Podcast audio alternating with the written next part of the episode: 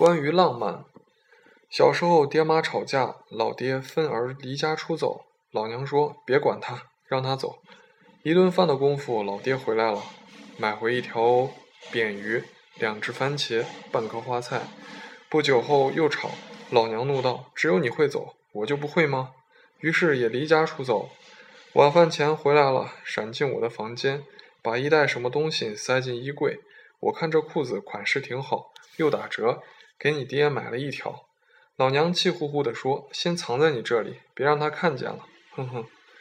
那年情人节下大雪，老爹在学校上晚自修，老娘在家里一个劲儿念。晚上路滑，你爹性子急，可别摔了一跤。十点多，门外传来熟悉的脚步声，老娘赶紧使唤我去开门。老爹看见是我，居然有点脸红。满大街都在卖玫瑰花，我想这玩意儿不实惠，就给你妈买了串糖葫芦。七十岁后，外婆愈发不愿意出门，外公就隔三差五领着她从家门口坐上一辆公交车，随意坐到哪一站下车，走一小段路或在原地站着等，看哪辆公交车比较空就上哪辆。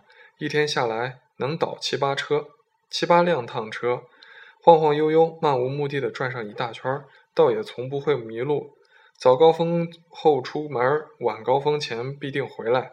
两个人肩并肩坐在车上，看着窗外，有一句没一句聊着天。哪里从前来过，哪里变化了，哪里还是从前的模样。饿了就吃随身带的饼干，喝装在康师傅瓶里的茶叶水。偶尔撞见喜欢的老馆子，比如比万北万新。大湖春、先得来、小绍兴之类，就下车去吃一顿。我笑他们像约会一样。外婆白了我一眼，怎么样？不可以吗？附近有家生煎店，小有名气。外公外婆常去吃。外婆不爱吃馅儿，专爱吃生煎的底，又焦又脆，沁了肉汁，咬在嘴里嘎嘣响。外公便把所有的生煎都咬掉，咬剩一个底儿，留给外婆吃。零六年夏天。外公查出肠癌晚期，住进华间华山医院，家人都知道了，唯独瞒着老外婆，告诉他只是一个小手术。那天，外婆快步走进病房，喜滋滋地拉着我的手。我去庙里求了一签，人家大和尚说了，你外公命大，这次手术一定顺利，一定能逢凶化吉。我忍住眼泪，点点头，什么话都说不出来。那时离外公去世不到两周了。外公走了，过了几个月，我带外婆去吃生煎，她盯着盘子发愣。我想，没有人有资格给外婆舀生煎了。初二下学期，我喜欢隔壁班的花花，我一下课就跑厕所，为了路过她的教室，弄得老师们都以为我小小年纪前列腺出了问题。有时她低头看书，有时和同桌说闲话，有时找不到她。有一次，他用英语书砸前排的小男生，嘻嘻哈哈的，我攥紧拳头，眼里要冒火。还有几回，他向窗边望过来，目光碰撞，什么被击落了，我低下头。花花写作文很好，每次都贴在学校的橱窗里当范文。我发誓要写过花花。于是我刻苦钻研初中生作文选，没用。钻研高中生作文选没用，钻研少年文艺故事会萌芽还是没用。绝望之际，我找了一本文化苦旅，从此我的作文里有一半是排比句，平均每千字要惆怅五次，感叹四次，眼卷沉思，眼倦沉思三次，潸然泪下两次，问苍天大地一次，自然是横扫橱窗。高中部的学长都不是对手。开始有人别有用心的叫我大师，既然是大师，就要有大师的腔调。于是我时常眉头紧锁，做忧国忧民状，动不动就跑到天台上假装迎风洒泪，走路时敞开拉链，再让校服在风中飘，像一只踉跄的鸟，又仿佛身边有一条看不见的河，随时要投水自尽。可是为什么花花还是不理我？为什么躲着我的目光？托人给他的情书有没有收到？我不知道，我不知道。毕业前最后一次，我的作文贴在橱窗里，那是一篇藏头文，每段第一个字连起来是“杨花花，我喜欢你”。班上最笨的小孩都读懂了，可是花花不懂。包子笑眯眯的，略发福，有谢顶迹象，腰带上挂一大串钥匙，远望如同工会主席，常年戴一副图样图森破款黑框眼镜，背双肩包，骑女士车，是老师信任的小干部。春秋是上海女孩，号称物理系百年第一美女，这是实话。当然。本校前五十年没有物理系，后四十年物理系没有女生，这也是实话。从大二起，包子便和春秋保起深夜电话粥。那时手机尚不流行，打电话都是用二零幺卡。包子的室友睡得早，脾气又坏，包子只好拎着电话机站在门外，一站就是几个小时，颇有些城门立雪、魂断蓝桥的劲头。包子的声音很低，很轻。可怜兮兮，又饱含着无限温愁，有一无限柔情。有一阵子，包子每晚十一点准时出现在门口，我们便笑包子又出来站街了。我们打游戏打得火热，出去买了个炒炒饭，泡了个面，包子还站在那里。他朝我们不好意思地笑一笑，那笑容既羞涩又骄傲的，此情难与君说的样子。听。稍稍停顿一会儿，听筒里便隐约传出“怎么不说话了”之类的发嗲声。有一回，包子正讲得眉飞色舞，我、旺财、老杨，每个人搬个小板凳，围着他团团坐好，不怀好意地盯着他。包子急了，赶忙捂紧话筒，做横眉怒状、怒目状，用口型抗议：“你们干嘛？无聊不？”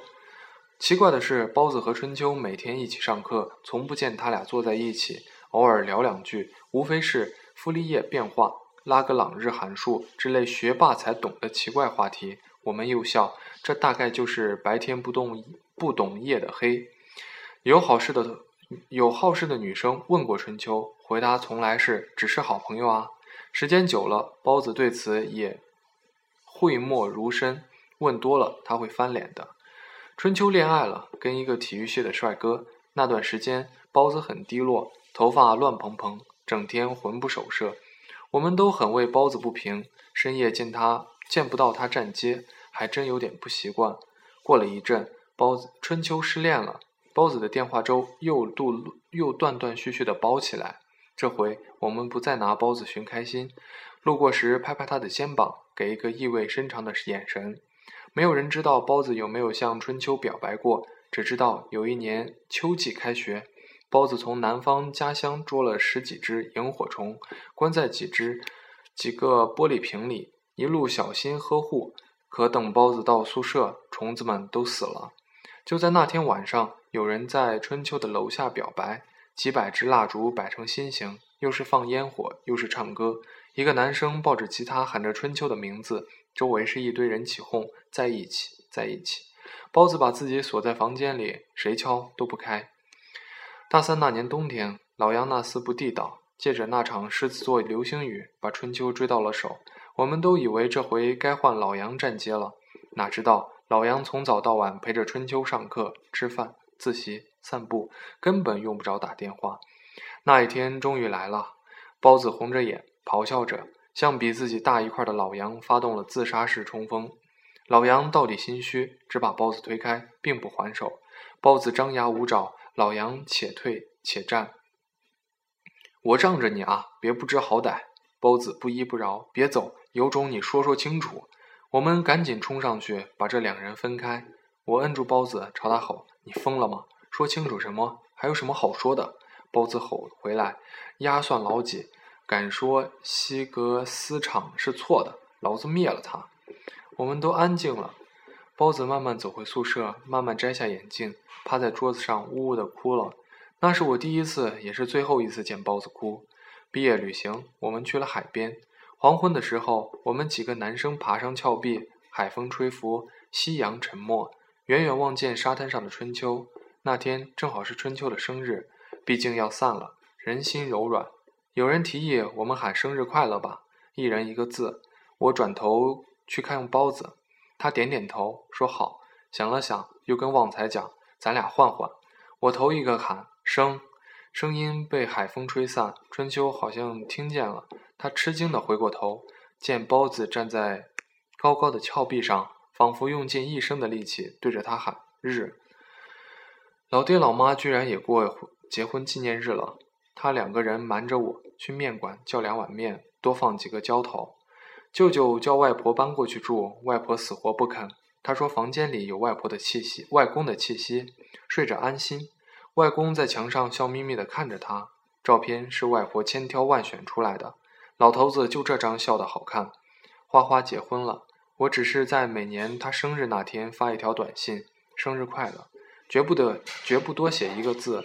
他总是回：“谢谢你还记得。”当然记得。消失在你的世界里，是我最后最深的祭奠。春秋出国后就和老杨分手了，后来嫁了个华裔教授的公子。